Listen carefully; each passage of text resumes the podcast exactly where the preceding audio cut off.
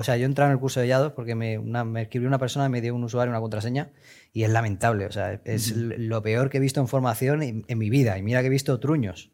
He visto cursos horribles. Pero es que es horrible. O sea, tenía una clase, tenía una clase que era cómo crear tu página web. Y es un vídeo de cinco minutos que está con una libreta así como tú ahora mismo. y, la clase se llama cómo crear tu página web. Y dice, bueno, pues máquinas, aquí hay muchas maneras de ganar, de ganar, no sé qué. Eh, yo os voy a recomendar esto, a ver, apuntar. Y coge la libreta y empieza a deletrear Shopify. O sea, eso es la clase. Y ahí la clase acaba.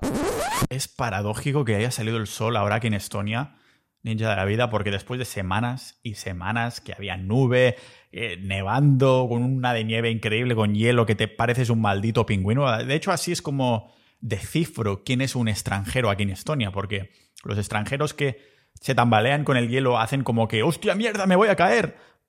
Hacemos mucha gracia al parecer. En cambio, un local, un estonio real, cuando se tambalea con el hielo, ni se inmuta, está así un poco ah", y continúa caminando normal. Así que es muy fácil de ver quién es extranjero. Y digo que es irónico que haya salido justo ahora el sol porque ayer mismo me pillé ya toda mi estancia. Voy a estar en España seis semanas por la zona de Galicia con unos cuantos ninjas haciendo muchas actividades que es uno de los sitios que me han hablado también de, no Galicia como tal, sino el sitio específico en el que voy a Galicia, en el, que hay mucha gente top y en el que tengo muchas ganas de ir para ser productivo, para tener ese balance perfecto entre trabajar online y estar rodeado en la naturaleza, poder ver el amanecer, estar en las playas, estar con personas muy top. Tengo mis razones para haber querido quedarme hasta aquí en Estonia, pero ahora tengo aún más razones para salir del corazón del invierno estoniano e irme a España. Pero tengo una de las suertes más grandes del mundo y es no solo tener mi propio negocio, a algunas personas les suda completamente la boya el hecho de, de querer pues, tener sus propios emprendimientos, pero otros dicen yo quiero trabajar para los demás y sin embargo eso sí que lo quiero es trabajar en remoto. Y esta es una de las mejores herramientas, de los mejores objetivos que he podido conseguir en mi vida desde que en 2012, 2013 aproximadamente, cuando volví de Canadá, que estuve en 2012, dije, tengo que poder vivir así como he vivido este 2012 para siempre. ¿Qué puedo hacer? Y entonces empecé a mirar qué podía hacer para crear mis negocios, mis negocios online. Esto no es para hablarte de los tiempos que hace en Galicia o aquí en Estonia, sino para hilarlo perfectamente como siempre hago con el episodio que ahora mismo escucharás. Cuando empecé a crear mis negocios, fue por ahí en 2014, 2015, que 2015 fue cuando ya dije, vale, esto ya me está dando pasta.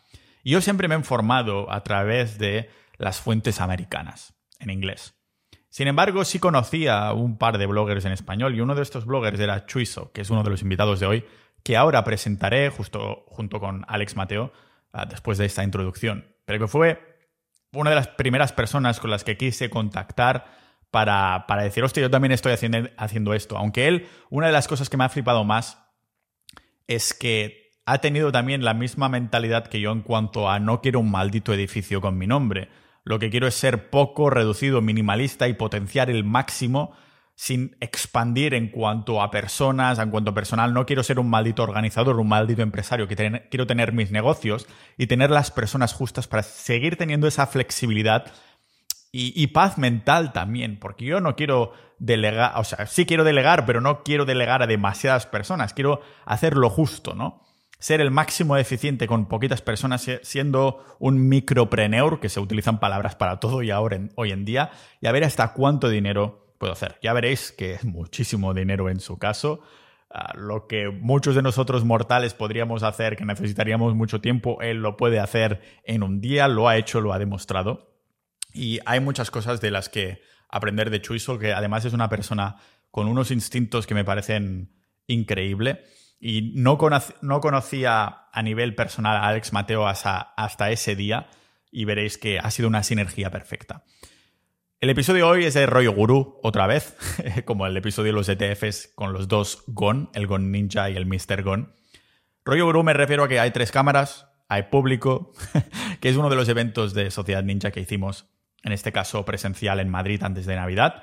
Y ahora, uno muy chulo que vamos a hacer es un retiro, los miembros de Sociedad Ninja, en cuestión de un mes y medio, en Burgos, cerca de la zona de Burgos, en la que vamos a aprender a despedazar el animal, a, a rastrearlo. Más que nada es un retiro de autosuficiencia carnívora, para estar más conectado con lo que comemos, y no solo esto, sino con los que tenemos esa mentalidad de prepper, de que el mundo se va a terminar. Este retiro va a ser lo que necesitamos para tener, desarrollar estas herramientas de cómo obtener tu propia comida animal en el día que Dios no lo quiera, lo terminarás necesitando porque quien controla la comida pues ha, ha decidido cerrarte el grifo. Así que es uno de los retiros que esperamos que va a desaparecer las entradas más rápido porque hay un interés absolutamente enorme que anuncié en el propio, en el propio evento que vas a escuchar hoy. Así que muy contento de que Chuiso y Alex Mateo vinieran como invitados a hablar de negocios online y a ti también, oyente, que estás escuchando hasta aquí. Espero que hasta el final nos vemos dentro de este podcast multipotencial de Pau Ninja.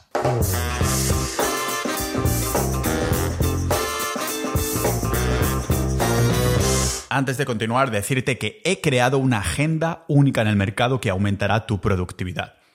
Las otras agendas tienen secciones bonitas, ahí molonas, con coloritos y con mil apartados que en realidad de lo único que sirven es de hacerte procrastinar rellenando la agenda en vez de ayudarte a tomar acción en lo que de verdad importa para tus proyectos. En cambio, la agenda de productividad de Pau Ninja es única porque está fundamentada en la evidencia de la productividad. Estuve más de un año creándola combinando la ciencia de la teoría del establecimiento de metas, la teoría del flow y la psicología positiva. La agenda de productividad de Pau Ninja es mi compañera desde que me siento en el portátil por la mañana y antes de irme a dormir para dejar preparado lo que tendré que hacer mañana. Cada maldita sección y cuadradito de la agenda tiene un motivo de ser, utilizando la última evidencia científica que facilita mi productividad y reduce mi procrastinación. Cómprala en la tienda de Pau Ninja que tienes en las notas de este episodio o buscando en Google tienda Pau Ninja. Y acuérdate de poner el cupón podcast para un descuento, que es mi manera de agradecerte que oyentes como tú estés haciendo posible que este proyecto siga adelante de una forma totalmente independiente, libre de patrocinadores. Ármate para combatir la procrastinación, haciéndote con la agenda de productividad de Pau Ninja y sigue disfrutando de este episodio. Hoy tengo un par de magnates de Internet uh, que mueven mucha pasta. Antes los que mueven mucha pasta era con cripto, bueno, ellos también, pero um, en negocios online y demás, que este va a ser la temática de la charla de hoy. Negocios online desde una perspectiva no de um, la agencia típica con un edificio enorme con el nombre ahí de la agencia, sino que personas con equipos pequeños que pueden mover mucho, mucho dinero hablaremos de tendencias actuales y todo, pero quiero empezar, no hace falta que os pasen el micro, pero si queréis decir temas semilla, uh, dices, esto me interesa muchísimo, seguro que ellos lo tocan, me interesa mucho, ¿no? Por ejemplo, algo que tocaremos segurísimo es inteligencia artificial desde esta perspectiva. Uh, y tengo muchos otros temas que, que, que, tocar, pero veremos hasta dónde duramos porque se podría alargar montones de, montón de tiempo, pero los invitados estoy seguro que vendrán al podcast Uh, si los invito, espero, uh, abiertamente, aunque Chuiso ya ha venido y después tenemos a Alex Mateo, que sois socios o cuál es vuestra relación um, negocio? amigos y socios sí. en algunos proyectos. Vale.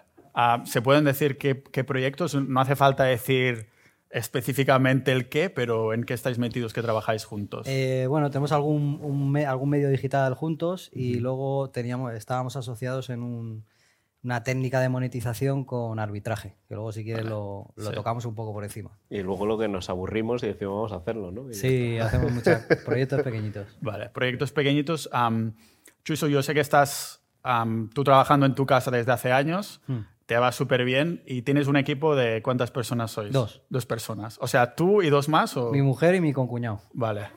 Sí. Y aún así, escuché la entrevista con Luis de Webpositors mm. y claro, la miniatura que pone ahí, a 80.000 euros en 24 horas, ¿sabes? O sea, como hay proyectos que van súper bien y, bueno, si quieres decir un poco por encima que, que era esta, que incluso eran más de 80.000, ¿no? Después resulta. Sí, bueno, es la formación. Uh -huh. Es un poco de trampa. Eso, yeah. evidentemente, Luis me dijo que quería una miniatura con clickbait claro. y luego me hizo esa pregunta y salió. Claro. Es, yo tengo una formación y en Black Friday, o sea, hace poco, eh, toda la gente que está, eh, nosotros, es un curso que lleva ya, llevamos casi 10 años, una década. Uh -huh. Es todo gente que se dedica a Internet y tal. Y no, no tanto perfil típico de... Es como una especie de comunidad, algo parecido quizá a lo uh -huh. tuyo, no de gente que quiere empezar Internet, sino de gente que ya se dedica a ello, uh -huh. que vive de Internet y tal. Y entonces en Black Friday sacamos una oferta muy buena, entonces claro, todo el mundo paga de golpe y entonces el día de Black Friday pues em- Claro. hay muchísima facturación. Claro. Que es facturación real también, que luego también se habla mucho de facturación versus beneficio real. Claro, porque hay personas. hay sí, hay- yo pongo un ejemplo que es. Claro, yo puedo decir que he comprado ah, 100.000 euros de bolsas de patatas y te las vendo al mismo precio, me quedo a cero, pero decir que he facturado 100.000 euros. Esto, Mm. Sí, en el dropshipping y en el Amazon FBA es el gancho típico, que es decir, hemos facturado tal y luego muchas veces no han ganado nada o incluso han perdido dinero. Ya, pero que no es mentira, entonces no se sienten culpables, ¿no? Claro, algo así. Sí, no sé si hay algunos temas antes de continuar que, que decís, Buah, esto de negocios online lo queríamos que lo toquéis, lo podéis gritar a sí mismo, si no continuaremos. Sí.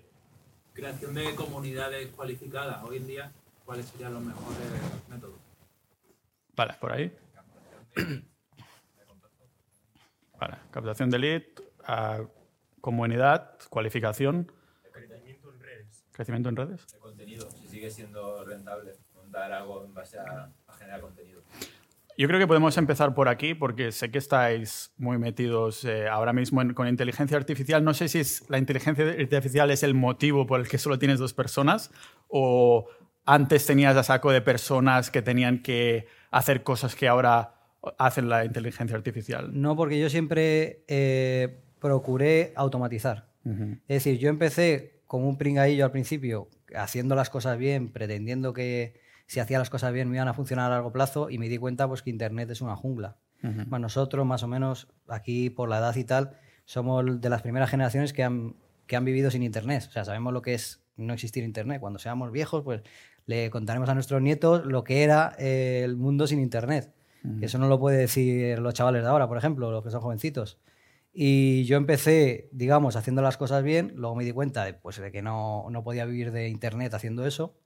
Yo estaba estudiando educación física, soy licenciado en, en ciencias de la actividad física, en INEF. Que eso también lo escuché en la entrevista que estás, o sea, estabas con Power Explosive que también eh, entrevistamos Sí, en el sí. podcast y con Y Sergio Peinado Peinado. también. Sí. Mm. Iban, Power Post creo que iba un año menos, un año más, creo que me sacó un año, y Sergio Peinado iba a mi, iba a mi curso. Dios los cría, ellos se Y, juntan. sí, salimos todos. y alguno más, algún youtuber más había ahí de tema fitness y tal. Y, y entonces me di cuenta, eh, ahí descubrí lo que era el Black Hat, que al final ha sido un poco mi leitmotiv, lo que yo he hecho. Pero para resumirlo mucho, porque entiendo que aquí mucha gente... Puedo hacer una pregunta, ¿no? Sí, ahí sí. a mano alzada. ¿Cuánta gente de aquí teletrabaja? Vale. ¿Y cuánta gente se dedica a la rama del marketing digital o del SEO? Vale, ahí ya baja mucho. Vale, hay mucho- hay Pero ¿quién sabe qué es el SEO? Para empezar. El posicionamiento en buscadores y tal. O sea, Yo me di cuenta que en- en- en- con Google lo- eh, hacer trampas merece la pena. ¿Vale? Hacer trampas de manera positiva. No estafar ni engañar a nadie, pero hacer las cosas que El supuestamente... camino corto. Efectivamente, intentar seguir el camino corto. Y esto además lo he reafirmado con el paso de los años, porque eh, Google, digamos que va haciendo como actualizaciones de algoritmo y penaliza páginas web y tal. Y me he dado cuenta porque tengo amigos que hacen las cosas bien y dicen, no, es que yo prefiero que mi proyecto funcione bien a largo plazo. Es mentira, al final siempre con Google hay cambios de narrativas y al final todos acaban. Es un negocio que es muy inestable, estás siempre como fuera de, estás en la zona de incertidumbre. Entonces, para entrar en ese negocio tienes que sentirte bien en, ese, en esa posición, en, estás siempre en incertidumbre, de no saber cómo va a ser mi negocio dentro de cinco años o si con lo que gano dinero ahora va a funcionar dentro de cinco años, que es el polo opuesto a ser un funcionario, ¿no? Que es que como lo haces ya para tener asegurada tu vida por siempre. Luego eso cuando me ha ido bien lo he ido intentando mm, optimizar, diversificando. Pues, eh, precisamente antes estaba hablando con, eh, yo invertí en inmuebles y ya cuando he tenido bastantes inmuebles pues he invertido en criptomonedas y, y al final cosas que me puedan dar seguridad. Y también ahora tengo una familia, tengo tres hijos, que no es muy frecuente en España y siempre quieres buscar un poco de seguridad a largo plazo. Es un perfil. Él, él, por ejemplo, estaba diciendo, "Tiene- puedes irte a otro país. Claro, yo estoy en la situación en la que yo tengo que pagar sí o sí, porque cuando tienes tres hijos no te puedes ir a vivir a Estonia, ni te puedes... Es un cambio que no merece la pena por ese 28%. Claro, ahí cuidado con los NFTs, la compra-venta de NFTs para intentar. Iba a hacer justo esa pregunta Sí. sobre qué opinaban de Crypto Spain, pero por lo que habían dicho antes me imaginaba eh, la, la respuesta. Sí, que en teoría bien, en práctica no tan bien. O sea, depende, depende por ahí. Y Alex, ¿cuáles fueron tus recorridos entonces para llegar aquí a nivel? Yo creo que tanto Álvaro como yo eh, empezamos, eh, yo, yo lo digo, siendo buscavidas. Entonces, eh, yo, por ejemplo, en la escuela, cuando no se conocía AliExpress, yo ya traía zapatillas, traía cuentadoras para la moto, traía calzoncillos y tangas para vender. Y yo vendía con 15, 16 años ya esas cosas. Ahora lo llamarían dropshipping, yo decía ganarme algo de dinero extra y ya está. Y a raíz de ahí, eh, siempre sí que nuestro perfil, o al menos yo me considero así, hemos sido un poco frikis, más de jugar, más de vicio. Eh, no sé si conocéis O Game, era un juego muy típico. Vale, pues no, eh, yo me dedicaba a subir las cuentas de, de nivel y vendérselas a gente con dinero. A raíz de ahí se montó un foro que empezó a posicionar y a darme dinero y, y ahí ya evolucioné un poco a, a lo que era el SEO y ya a descubrir a, a gente de- del sector de... To- Toda la gente que viene del entorno del SEO desde 2010, 2012, 2013, siempre tiene un origen así, de algo de una página web, un foro, una, alguna plataforma, algo así. Sí, yo me acuerdo que hacía compraventa en los muebles de Jabo Hotel, que había... Ah, sí, eso también. no. Claro, a partir de ahí... Sigue habiendo negocio ahí, creo. Sí, ¿no? O- No sé, con- yo, con yo Jabo, sí, yo creo que sí. Sí, se llama Jabo y creo Sí. que ya está. Yo pensaba que estaba en las últimas o algo así. Sí, pero- No, sí, sigue habiendo porque cosas. hicieron NFT, si no me equivoco, si alguien lo sabe. hicieron NFTs en Jabo y ahora por lo visto hay un mercado ahí potente. A lo mejor es la idea de hacer los NFTs para que no se hunda el negocio como último sí. recurso. Bueno, para gastar un poquito de dinero. Sí. Yo cuando empecé en en todo el tema del SEO, Internet y demás, 2014 aproximadamente, creo que sacaste tu curso el año siguiente, 2015, si mal no recuerdo. Am, yo siempre me he nutrido mucho de, de los americanos, ¿no? De- pero no solo de este sector, sino de todo lo que hablo en el podcast. Ah, claro, cuando quieres buscar, los estudios no están en español, Ya, o sea, ya. tienes que buscarlos siempre en inglés, o a lo mejor ves algún creador de contenido que ya está hablando de esto desde hace a lo mejor un año. Cuando empecé a hablar de la dieta carnívora, los americanos llevaban ya al menos dos años, ¿no? En cosas así. Y después ves que se va haciendo mainstream aquí. No sé si vosotros ha- habéis importado am, desde esa- esas épocas hasta ahora am, este tipo de conocimiento a la comunidad de los negocios online, am, en el sentido de que si lo habéis importado o ahora estáis haciendo como experimentos a ver qué os funciona a vosotros o estáis un poco bebiendo de las dos fuentes.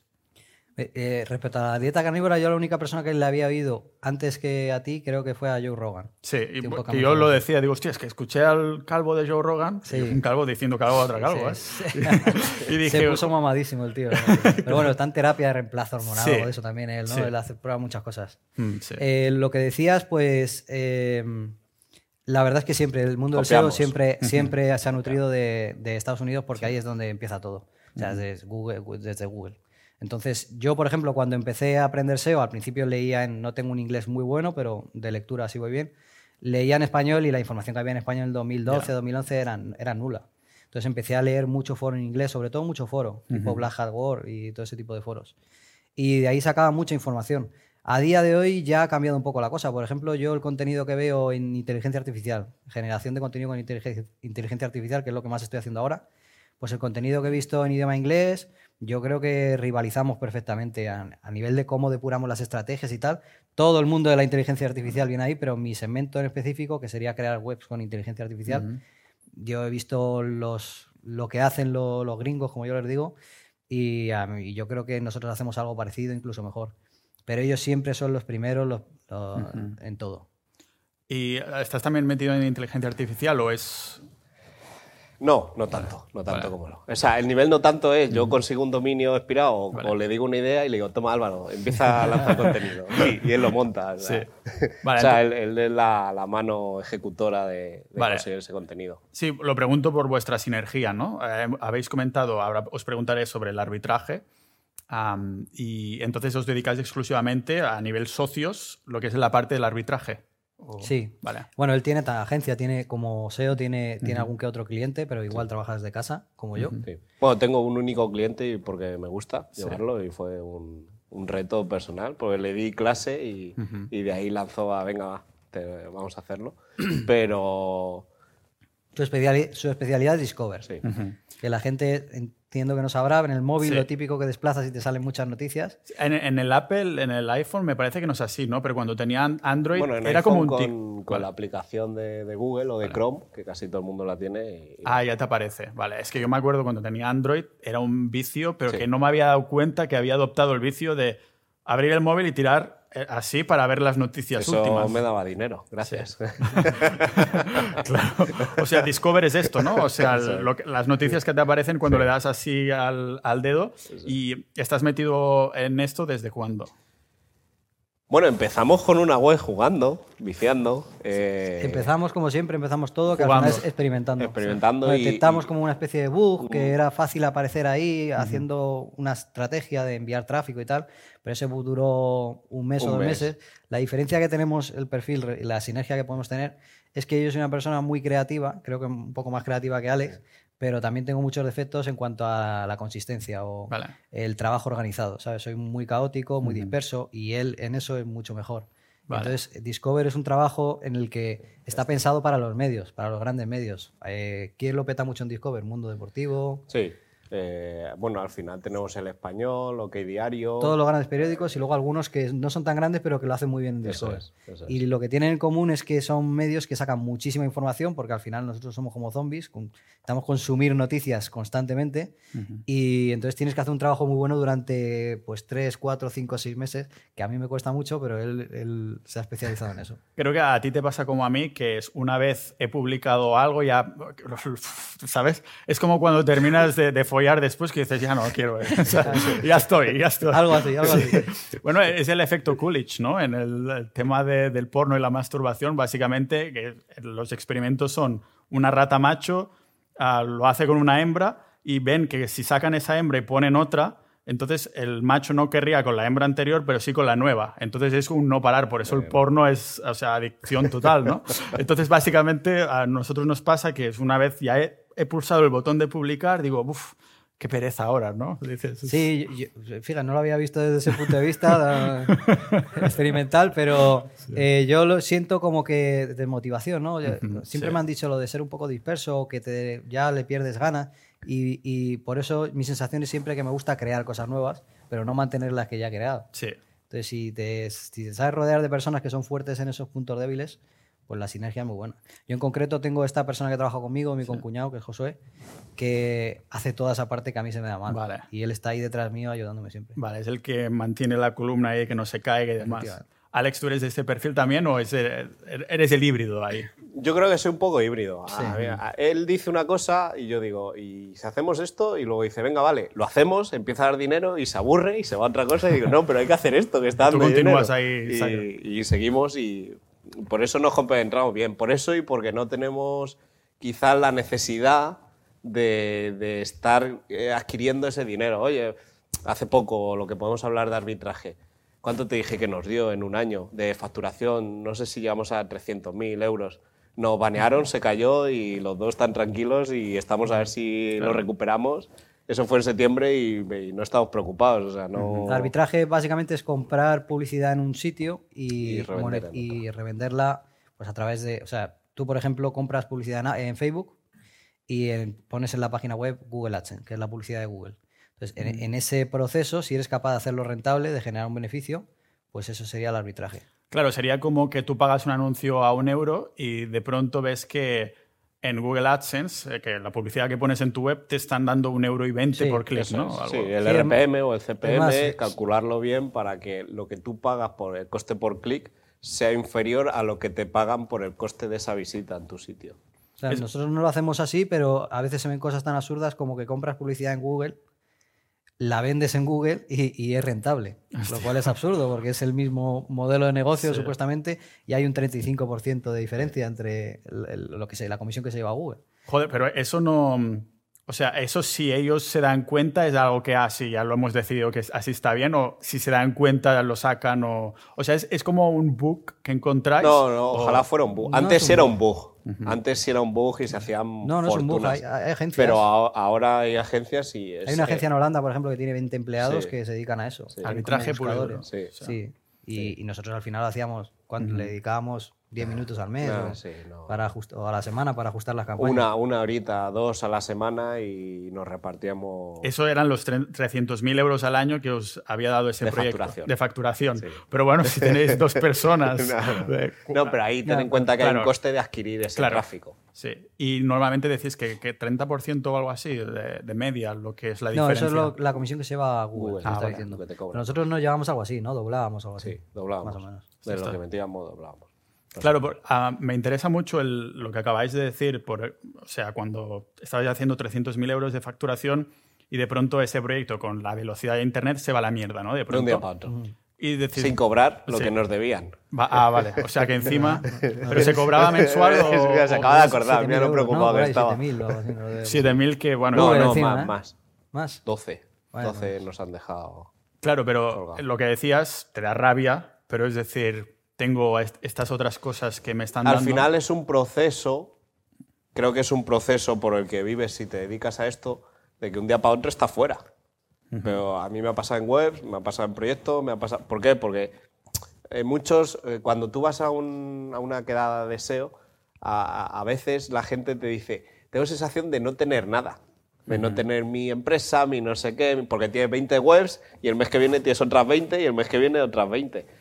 Eso es, eh, también es un proceso en el cual vas pasando a, a no atarte a algo, a no intentar luchar por ello. Se ha jodido esa, esa- esa técnica, esa, esa forma de ganar, vas a otra, vas, vas plegando.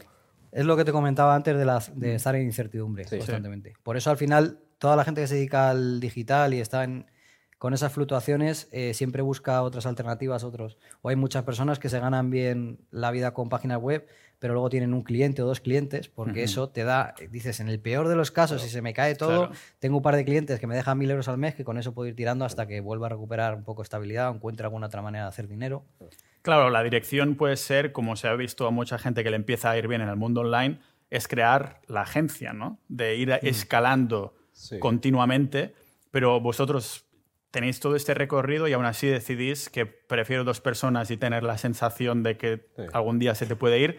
Tú ya has hablado de los pisos, ah, después cripto, lo que sea, ¿no? Pero ¿por qué no ir a por la agencia? ¿Tienes que tener un perfil específico para tener...? ¿no? Tienes Porque que yo- estar dispuesta a sacrificarte. Mucho. Yo, De- yo- nosotros tenemos un amigo en común, creo que somos tres, ¿no? Al final, Sí. que aquí falta pues, Luis, Luis, Luis, Villanueva. Luis. Luis. Sí. tiene la agencia, tiene una de las agencias más tochas de España, pero tienes que estar dispuesto a sacrificarte mucho.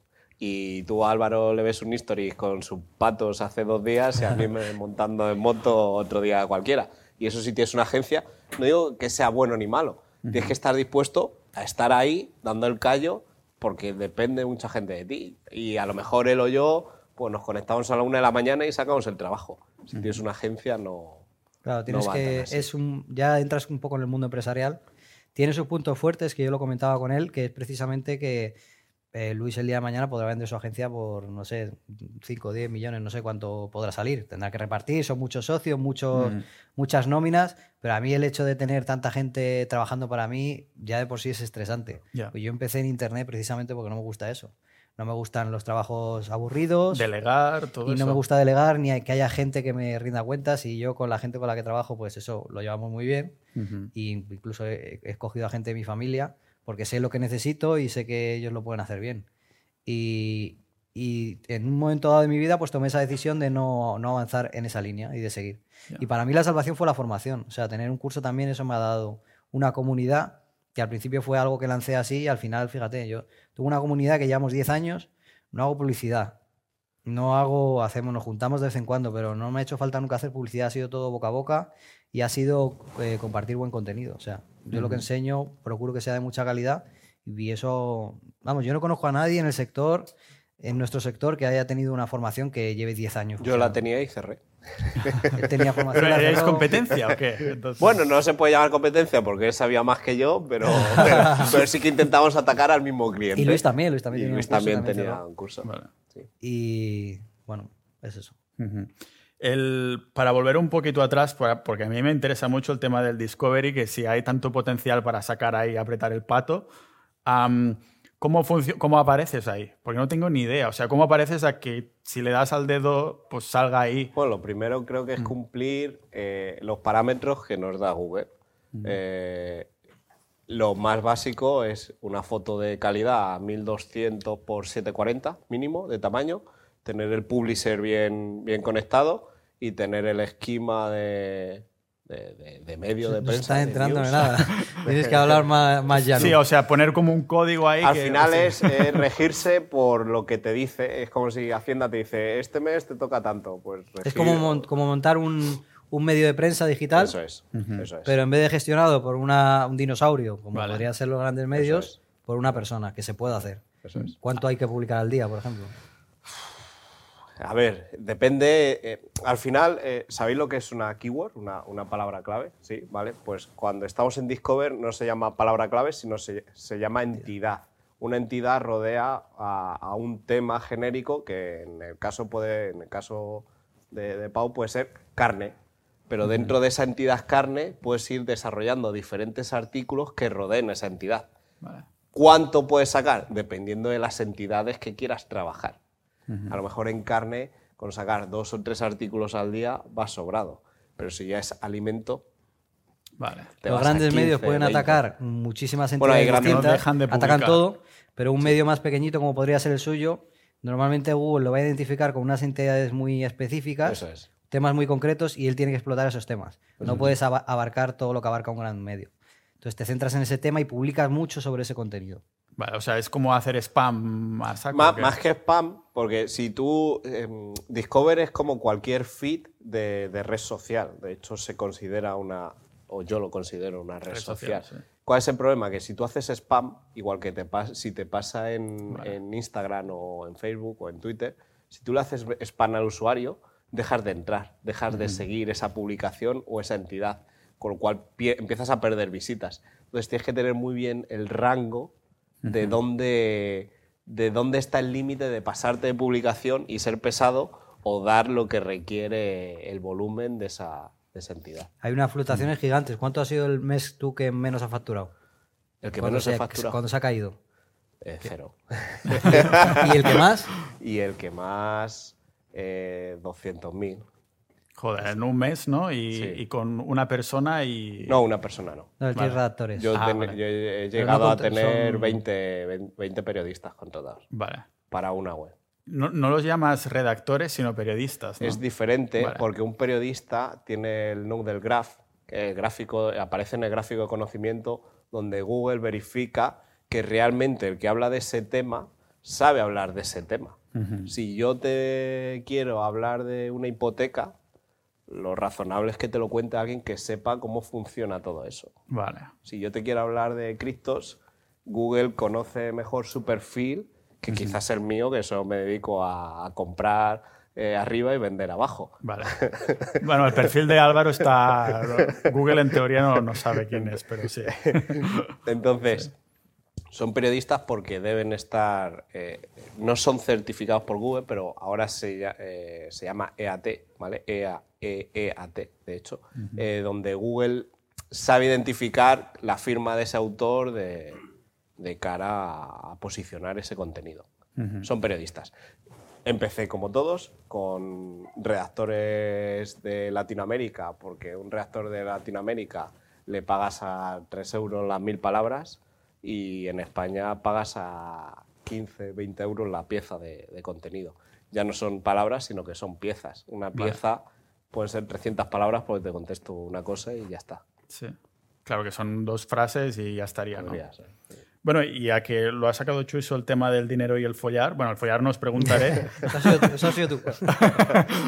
Am, a- el- lo que te dedicas específicamente el tema de, de Discovery, ah, pero también estabas mencionando que tenéis lo de arbitraje juntos. Esto, ¿cuánto estáis facturando ahora? ¿A nivel factura? Si se puede compartir. Ahora nada. Ahora nada. Me banearon. Ah, no, entonces tenéis como que volver a empezar y ya Sí, tenéis sí. experiencia con esto, ¿no? Tenemos Se que volver a montar una Tenemos página que- y volver a, Vamos, eh, es que vamos por rachas. A lo mejor ahora en invierno volvemos a coger. eh, somos con las hormigas, Vale. vale. Cogemos fuerza y luego estamos seis o siete meses sin hacer nada. El problema es que Google paga el, eh, eh, a finales de mes. Y entonces nosotros tenemos una factura pendiente de 12.000, 7.000 o 12.000 euros que no nos ha pagado. Y no nos van a pagar seguramente porque a mí ya me, ha- me han baneado en el pasado y me han dejado de ver dinero.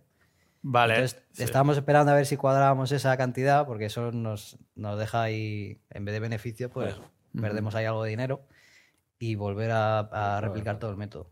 Pero que la gente se quede con que al final es un método y métodos como estos hay muchos. O Y sea, que po- podéis volver a resurgir, ¿no? O sea, se, se Lo os vamos a banean, volver a intentar, sí, claro, eso es. volvéis a crear. Sí. Todo esto lo engloba lo que es el concepto que has mencionado antes, que es Black Hat, o no tiene nada que ver. Ninja de la vida dicen que tanto tu sueldo como tu conocimiento son la media de las personas con las que interactúas más. Lo sé porque mi media va subiendo año tras año desde que creamos Sociedad Ninja, la comunidad privada del podcast. Somos más de mil multipotenciales. Personas con multitud de pasiones e intereses, pero con un denominador común, que una de las mayores inquietudes de más del 90% de estos cientos de miembros es el dinero. El dinero en todas sus formas, inversión, negocios o el ahorro de impuestos llevando nuestras empresas a los países donde nos tratan mejor. Si estás aprendiendo algo de este episodio, tanto como yo haciéndolo, imagínate lo que aprenderás dentro de nuestra comunidad. Sociedad Ninja. Conocerás maximalistas Bitcoin, pero también especuladores de otras criptomonedas. Conocerás emprendedores en serie, pero también asalariados linces que multiplican su dinero con la bolsa, inmuebles, coleccionismo o side projects. Jugadores de póker, programadores, ninjas de las apuestas o incluso funcionarios avispados, pero también ninjas que ya tienen la libertad financiera a los 30 años, que solo se dedican a invertir, o multimillonarios retirados de los que aprendemos en los episodios exclusivos, boletines y audiocursos solo para miembros. El activo más valioso no es un Bitcoin, no es una gema, no es un negocio, ni una acción de bolsa en concreto, sino el hecho de tener un círculo de personas con las mismas inquietudes que tú. Una comunidad que promueve la curación del contenido, el filtro de información, datos y noticias que no verás en los medios tradicionales, haciendo que nos podamos avanzar a los cambios de los mercados.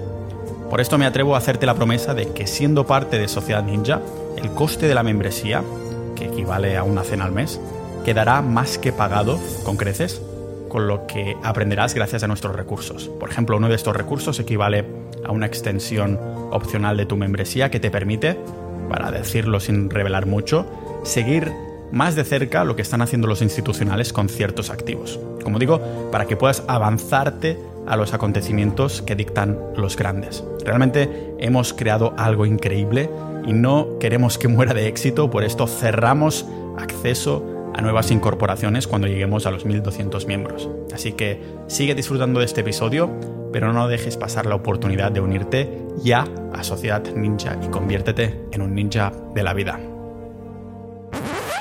Yo creo. A ver, Esto es, se podría considerar un poquito de Black es Hat. que el, el- la- Es que el Black Hat, la gente lo llama Black Hat y siempre consideran malo. Pero para mí Black Hat es buscarte la vida. Buscar la puerta trasera. Es que ha cambiado mucho Puedes la- ir a la la discoteca y hacer cola o decir, hostia, si por ahí entra. Claro, que si- mientras no me pillen, ¿no? Voy no por me ahí. No voy a matar a voy- nadie, pero mientras es. no me pillen... ha, voy a ha cambiado la terminología. Black Hat originalmente es por las películas de vaqueros y tal, que los, los malos llevaban el sombrero negro. Y, y se empezó a utilizar el término Black Hat SEO porque eran estrategias para engañar a Google. Entonces se utilizaban unas estrategias muy específicas que a día de hoy ya están en desuso. Pasa es que nosotros seguimos utilizando el término Black Hat para todo lo que suponga hacer trampas dentro de la legalidad, pero hacer trampas y no seguir las directrices de Google. Vale. Pero ya inicialmente era de Google, pero es que ahora lo puedes aplicar a redes sociales, lo puedes aplicar a Discover, lo puedes aplicar a cualquier cosa. Todo lo que sea tener una estrategia para salirte un poco de, de la norma y hacer las cosas de una manera más rápida, Vale. pues lo podríamos llamar Black Hat, automatizaciones, hay gente que lo llama grow hacking. El, el tema de, de las redes sociales, ¿cómo aplicas algo Black Hat? Porque, bueno, por ejemplo, comprar, sé que mueves, ¿no? Tema de reputación online, lo que es ah, seguidores, que la gente compra seguidores, ¿esto entraría dentro de Black Hat como tal? Sí, sí, claro. Todo lo que no sea, claro, lo que no sea la forma orgánica normal de crecer, sino que le haces algo al respecto, Sí. ¿no?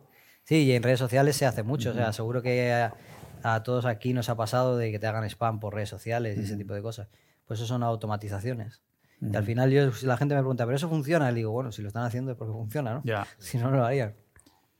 Supongo que, claro, me viene la pregunta, y ya la he escuchado alguna vez, pero con lo que sabéis ahora, os iba a decir, ¿qué haríais si volvieras a empezar? Pero claro, tenéis que volver a empezar con lo que ya Seríamos sabéis. ricos. Claro, por, e, por eso, por eso lo digo. Imaginaos que os sacan lo que sabéis, Hmm. ¿vale? Pero, o que podáis retener cierta información solo. Si una persona dice, yo es que me quiero ganar la vida online, ¿a por dónde empezaríais? O sea, Por, por ejemplo, que yo viniese a una charla como esta y viese a mi yo del futuro y hablase con él 10 minutos. me Sobre encanta la internet, analogía. sobre Si quieres sentarte aquí, sí. Algo así estaría muy guay, estaría muy guay. Sí. Pues la verdad es que no es que sea. Yo es que creo que haría algo muy parecido a lo que hice. Sí, pero Porque también un- cometería errores. una palabra es créetelo.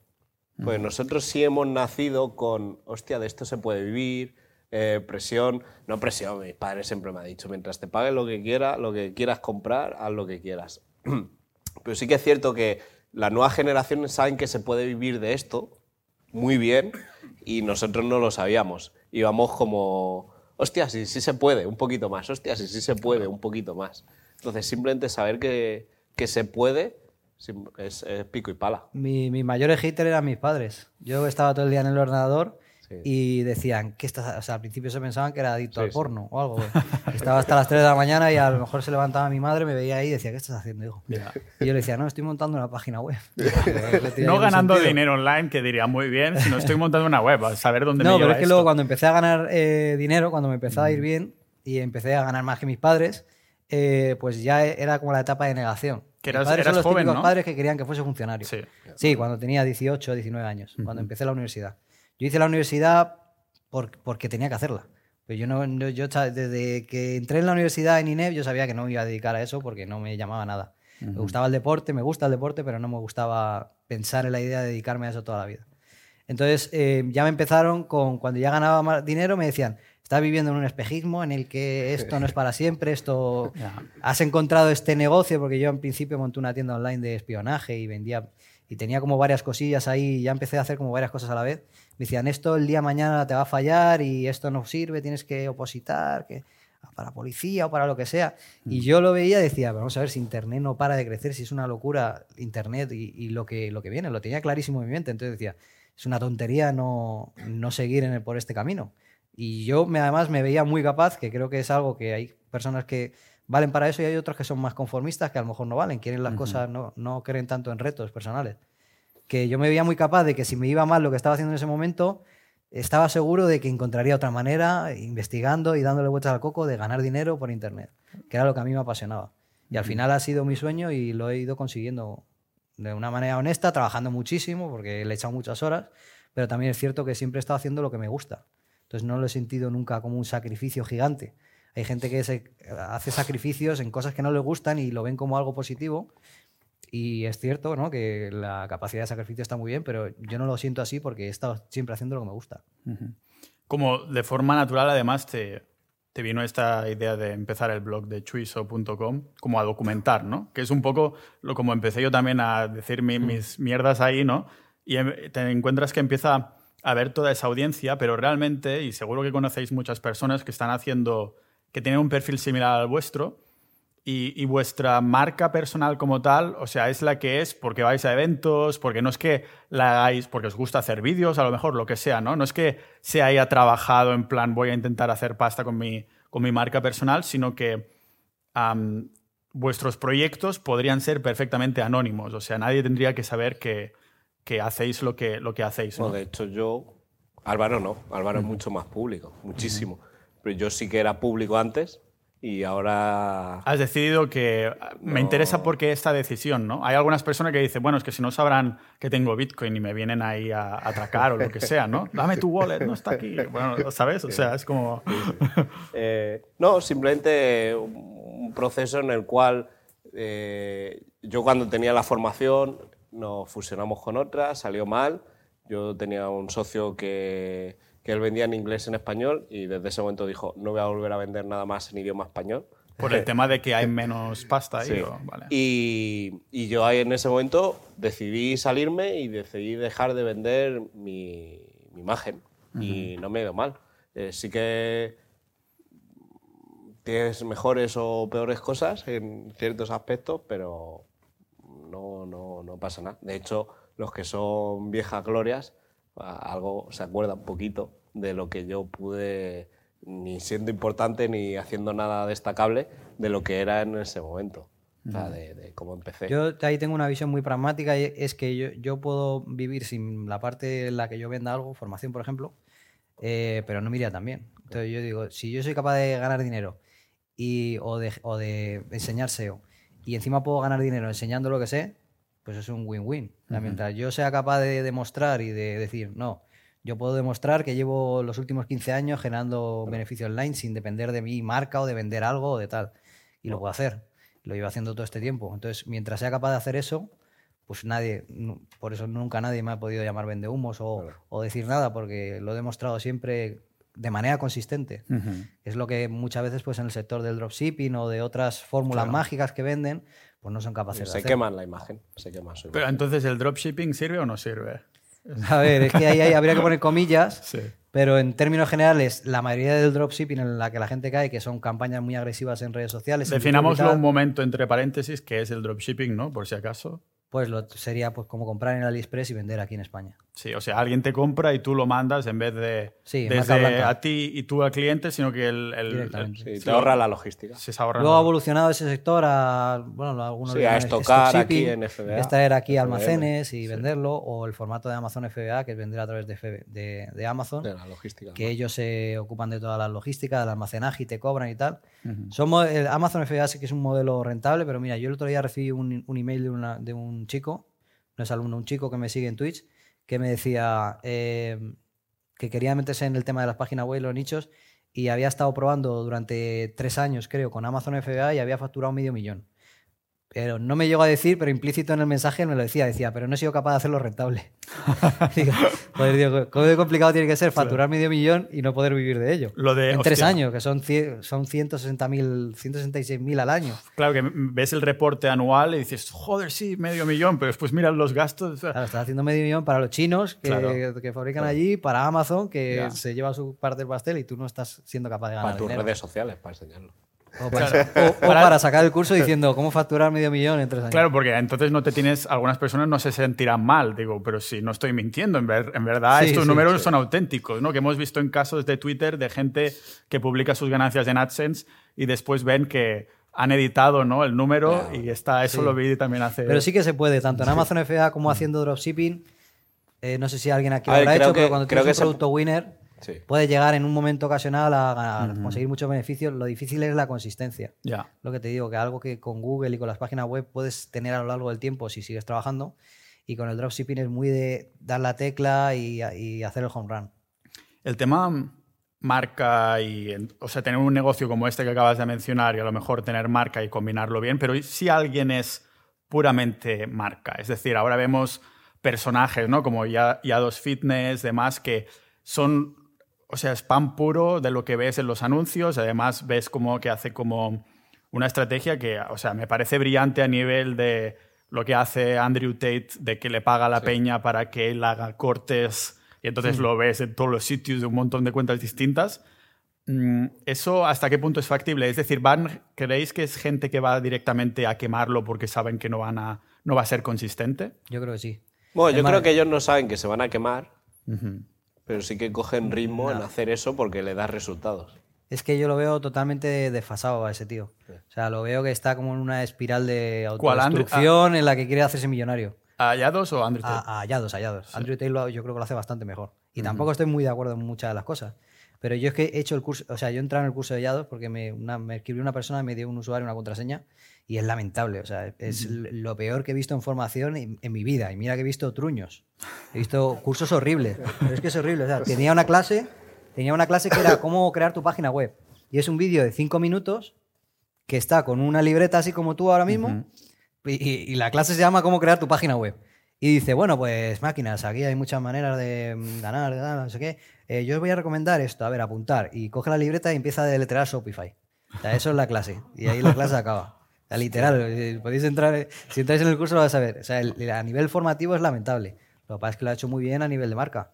Pero es que yo no termino, yo he hallado que tiene cosas muy buenas a nivel de, pues, joder, de levantarte temprano, pues es defendible. Si duermes Eh, las Hacer horas. deporte Sí. es defendible. El tema de drogas no creo que esté para hablar él de nadie cuando es- tiene, no tiene ni 30 años y está en terapias de reemplazo hormonal ya porque se ha destrozado el organismo.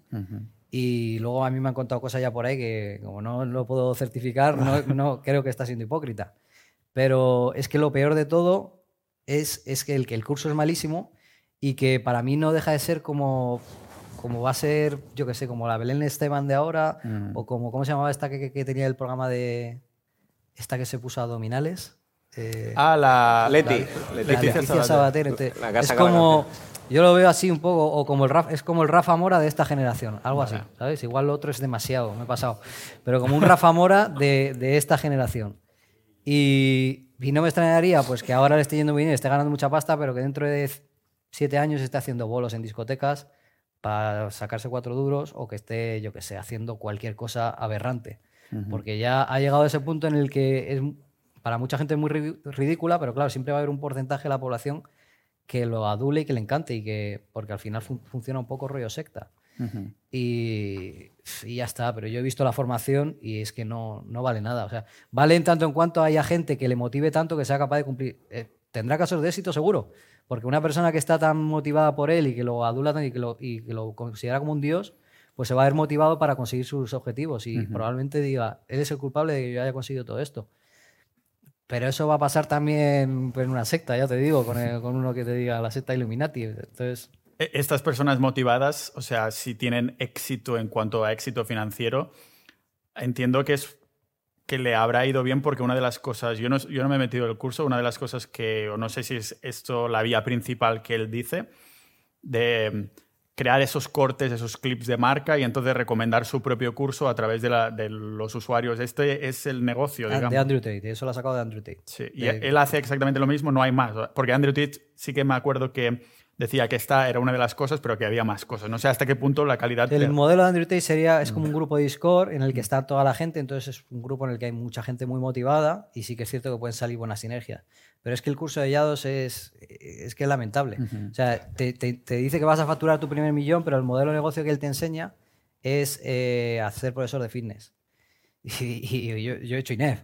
Y todos mis compañeros de, de la universidad se dedican al sector. Y, Millones, Y no vas a facturar un millón eh, eh, llevando clientes, ni en el gimnasio, ni haciendo las clases online, ni teniendo 20, 50. Es muy súper complicado. Ap- Es que si todos sus alumnos, si un 1% de sus alumnos ya lo consiguiesen, estaría el mercado copado del fitness. Es imposible. Entonces él te da como una clase de, para hacer dietas, que ahora con la, con la IA él mismo lo dice, que, es que la inteligencia artificial te da un, Te lo, ha- te lo hace mejor. te lo hace incluso, mejor de lo que te va a hacer una persona, Sí. un licenciado seguramente. Y, y entonces a partir de ahí luego te enseña cómo a crecer, pero al final es, un, es que es un montón de humo. O sea, cualquier persona que se dedica a los negocios online que vea ese curso lo va a decir. Otra cosa es que te haga gracia, pues el, la fucking panza, el croissant y todas esas Claro. cosas que, Es que la hace marca gracia, sí. que hace gracia y que le ha funcionado muy bien, ¿no? Aunque hablen mal de ti, pero que hablen. Claro. Pero no llega a ser lo que es. O sea, si tiene que recomendar su propio curso a través de las personas, igualmente no llega a ser estafa piramidal, ¿no? Es- o sea, son cosas como- la, la gente No, gana es- dinero por recomendar el curso y los casos Sí, de éxitos no. que, que presenta es es, un porque modelo ganan multinivel dinero. una- sí. o un sistema de afiliados, algo parecido. Pero al final gran parte del, del dinero que él gana es de conseguir que otra gente meta. O sea, si al final entras adentro, te dice que te hagas profesor de fitness, la mayoría no lo van a hacer y se dan cuenta que van a ganar más dinero recomendando a otra gente que se meta en el curso, Claro. pues al final el, el- el curso es una excusa para alimentar un sistema multinivel en el que el objetivo... eso es lo que le como interesa. Herbalife, por ejemplo. Vale. Que es que entre nueva gente. Eh, había, ¿cómo se llamaba? No sé qué, Mastery, que hacía lo mismo, ¿no? O no sé qué de trading, que decían, no, ¿cómo era? Sí, Ah, sí. que, Sí. que era lo mismo, ¿no? Sí, es que Y- de ese tipo hay, bueno, sí, ya metían como mucha parte presencial, de motivación y tal. Vale. Sí, que claro, había una parte que era básicamente, sí, no, nosotros te enseñamos, si tú quieres recomendar el curso, eso es opcional, pero pa- había como mucha presión en que recomendaras el curso, Sí. porque ahí había como la, la pasta. ¿no? bonus. Sí. Claro, ahí es donde está el, el- el negocio.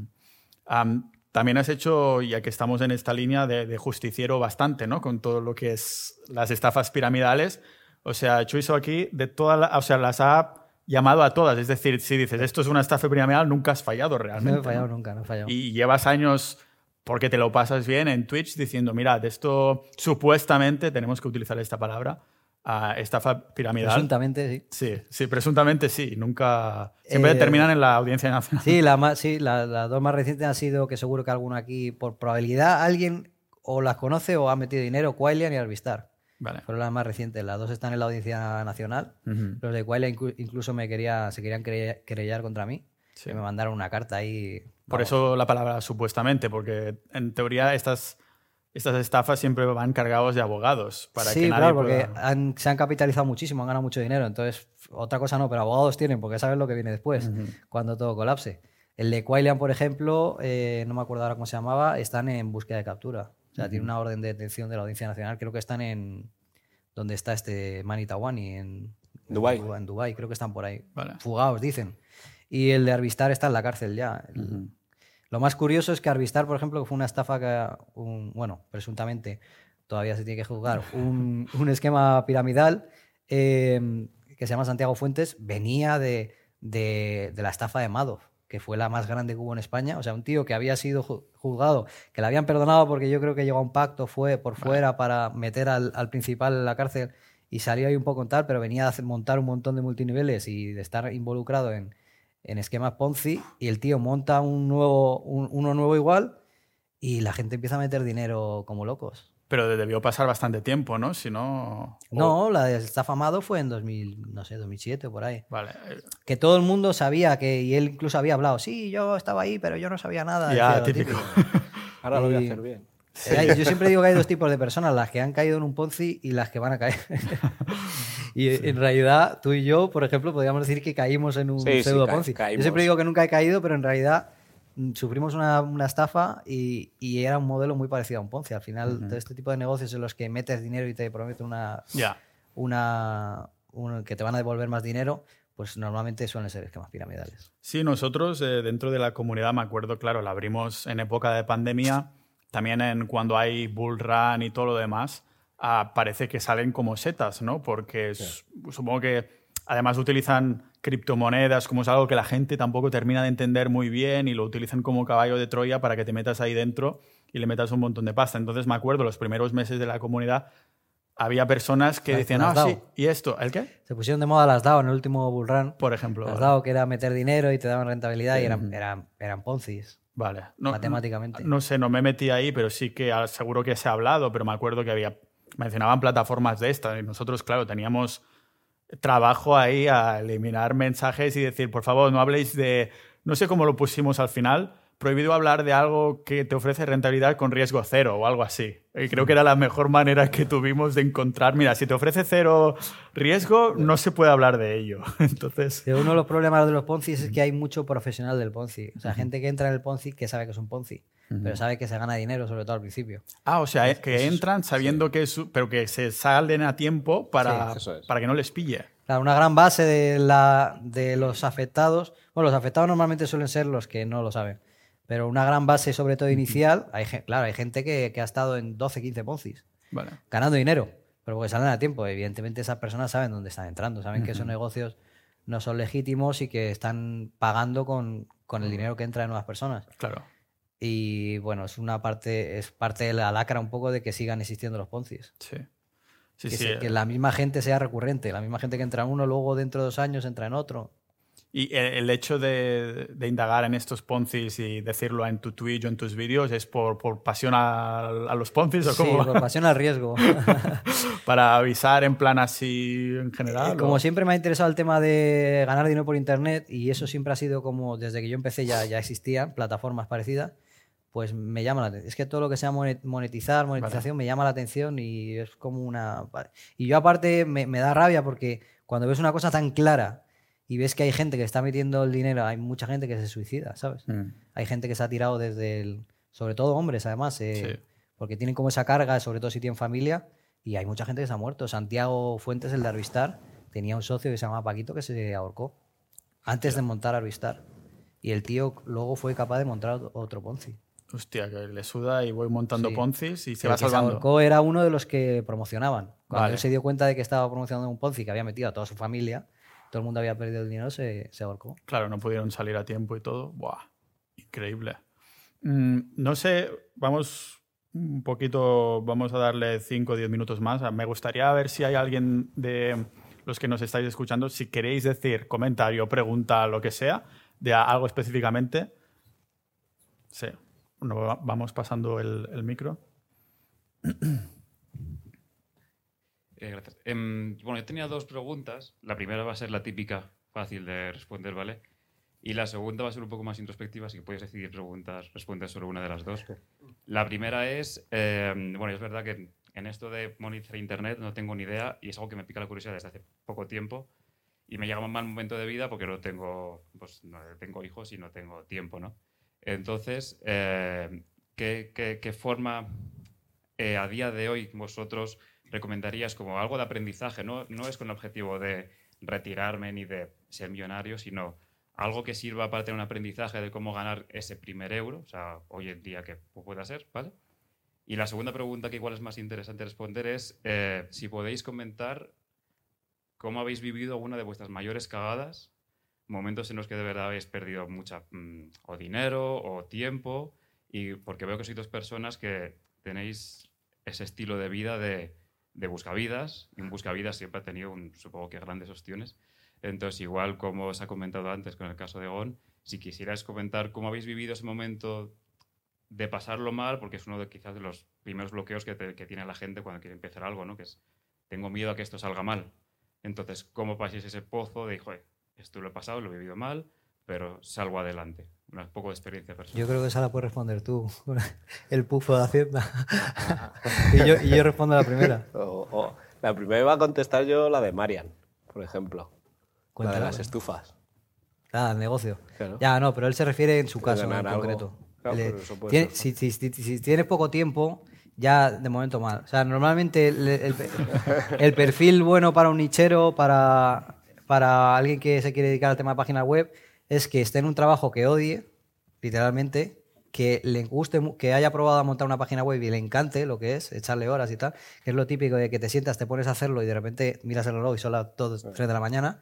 Esa es la prueba de fuego de que te gusta esto.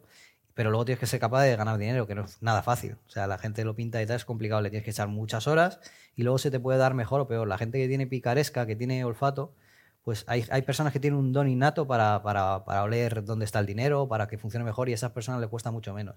Y hay otras personas que no lo van a conseguir nunca. Suena mal decirlo porque a mí a veces me toca decirlo a la gente, pero yo digo, mira, tú no vales para esto. Eh, Serás muy bueno en muchas otras cosas, pero para esto requiere un set de habilidades que no son de ser inteligente. Es como más bien de ser avispado, de ser eficaz, rápido, eficiente. Y hay personas que no valen. Hay personas que yo, por ejemplo, no valgo para gestionar clientes. Se me da fatal. O sea, soy un cero a la izquierda. Por eso tampoco monté una agencia ni quise, porque ni me gusta ni se me da bien, pues ya está. Y yo lo que recomendaría, pues mira, yo tengo un curso gratuito en YouTube que se llama Platino Rookie. Es gratuito. Y mucha gente empezó en el mundo de los nichos y ganó sus primeros euros con ese curso sin apenas gastar. Lo que te cuesta un dominio y un hosting. Incluso podría, habría alternativas gratuitas. Y ahí puedes aprender un poco lo que yo enseño, más o menos. Pero luego Internet es un mundo gigante, o sea, puedes aprender de todo. Yo lo que siempre digo es, cuando algo te impacta a través de publicidad, tienes que tener mucho cuidado porque la gente que gasta tanto dinero en publicidad está pensando en facturar ellos, en ganar dinero, no en ayudar a la gente. O sea, cuando tú vas a encontrar algo que realmente merezca la pena, lo vas a encontrar tú. Buscando mucho vas a encontrar el oro. No te, va a venir, no te van a venir ellos a través de un anuncio. Y no quemar los barcos tampoco, ¿no? O sea, el decir, hostia, me gustaría dedicarme a Internet, no tengo tiempo, pues dejo el trabajo. Sí, y- es una locura. A mí me llega mucho perfil de ese, termino ya, eh, de gente que está, que le han echado el trabajo, se ha ido y tienen como un año de paro o un año y pico y me llegan y me, se quieren apuntar y me dicen, no quiero aprender, tengo un año y pico. Le digo, olvídate. Le digo, porque ir con, si ya es difícil ganar dinero por internet, si encima vas con un contrarreloj, va a ser aún más difícil, encima vas a estar agobiado, eh, vas a querer gastar dinero, vas a querer, como la gente que me viene muchas veces sin saber nada y me dice, eh, no, es que yo tengo mucha pasta, tal, puedo delegar, puedo contratar redactores, puedo contratar uno que me haga los enlaces. Le digo, tío, no es buen comienzo para internet. Eh, Por lo menos al principio es mejor que hagas tú todo, que sea Juan Palomo, y luego ya cuando empieces a ver resultados, delegues algunas cosas. Yo estuve, joder, yo, yo a mí me iba muy bien y yo seguía haciéndolo todo. Y, y yo creo que es un perfil importante para el que quiere, como te digo, no, no buscar montar la empresa, sino trabajar en tu casa solo con muy pocos recursos. Y ya te dejo. es que hablo mucho, ya lo sabes. Una vivencia jodida.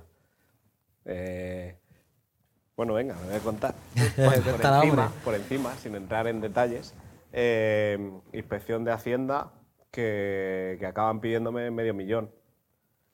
Eh, y te planteas ya, ahí entramos en un proceso dilapidado em, papeles, eh, abogados, em, negociación con ellos.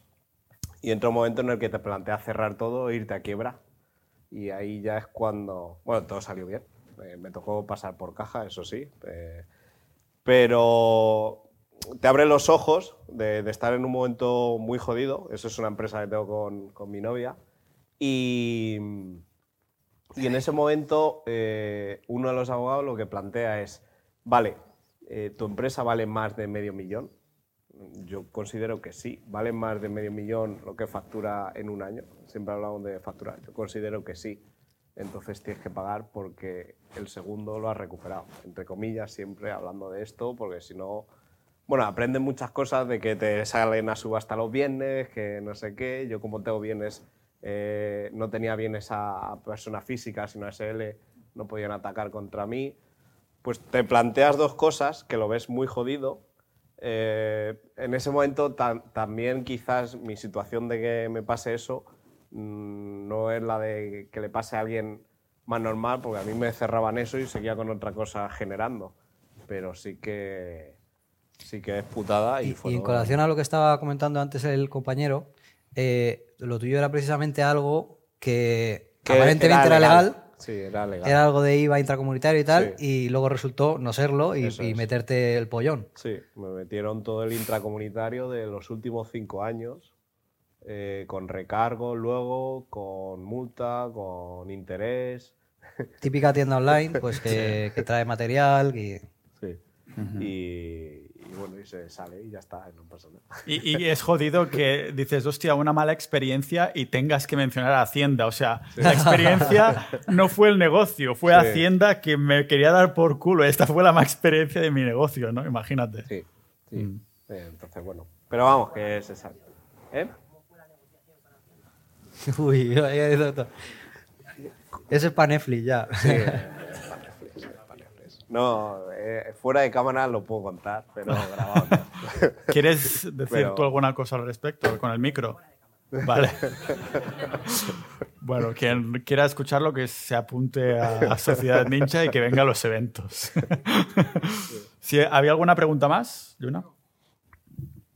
Al principio habíais mencionado de tendencias sobre que lo que se importa aquí en España viene de Estados Unidos.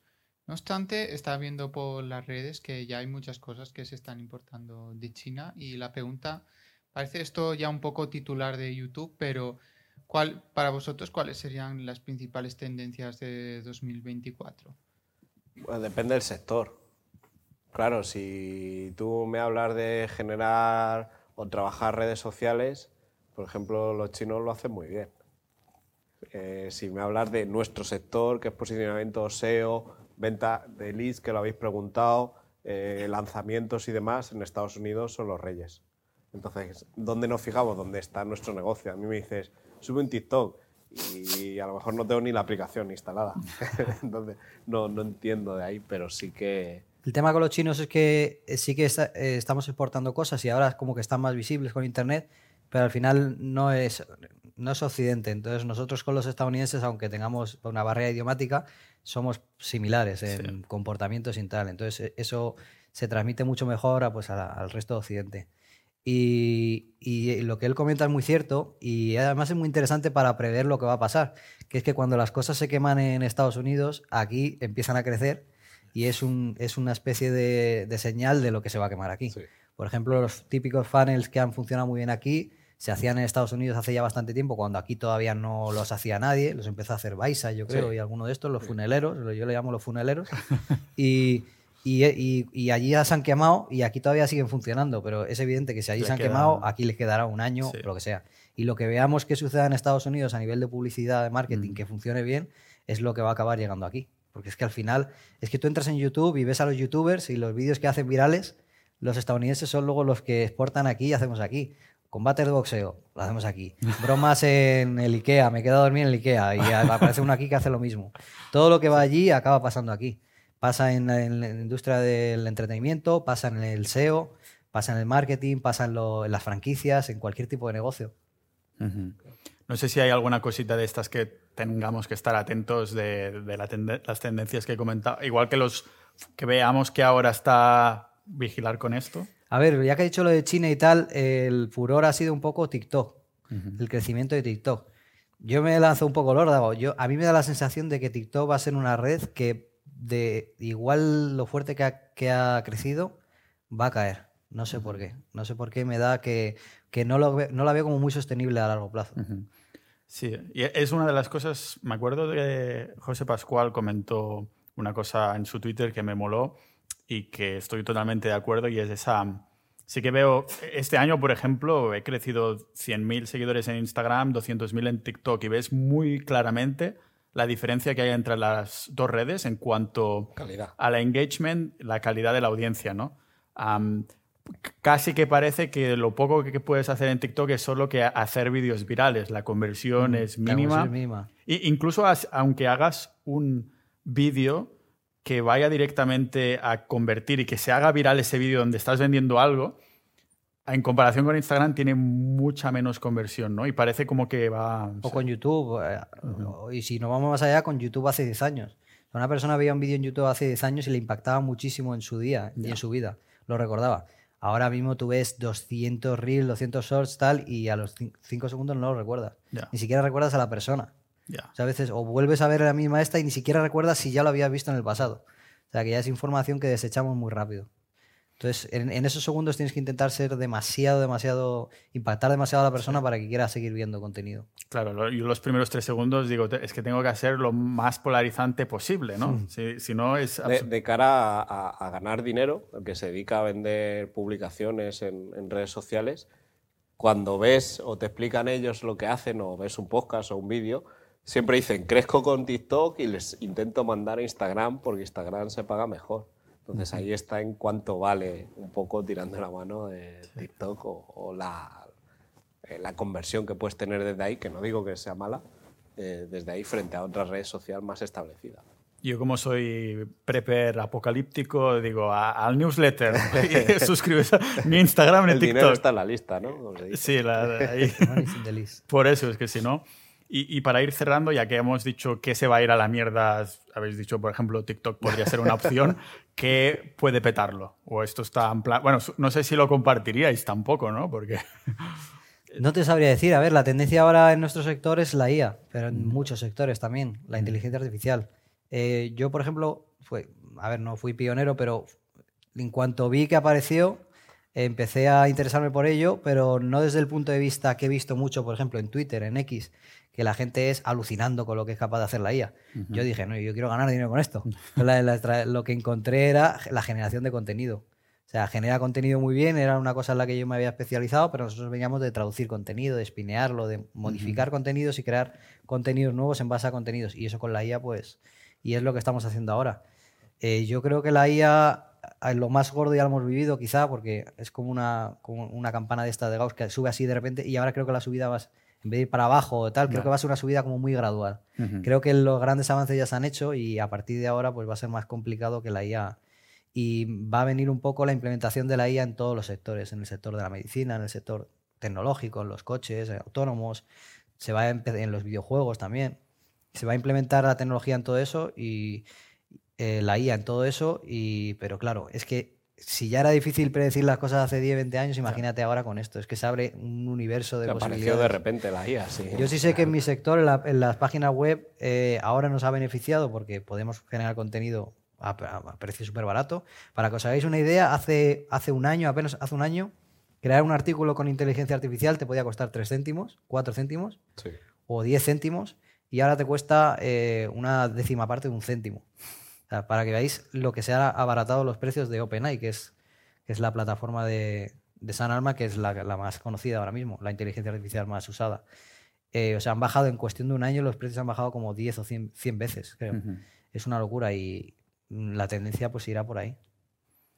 Si alguien quiere hacer última pregunta, 5, 4, 3. Pues lo dejamos aquí. Muchas gracias. Y gracias a los invitados. Wow.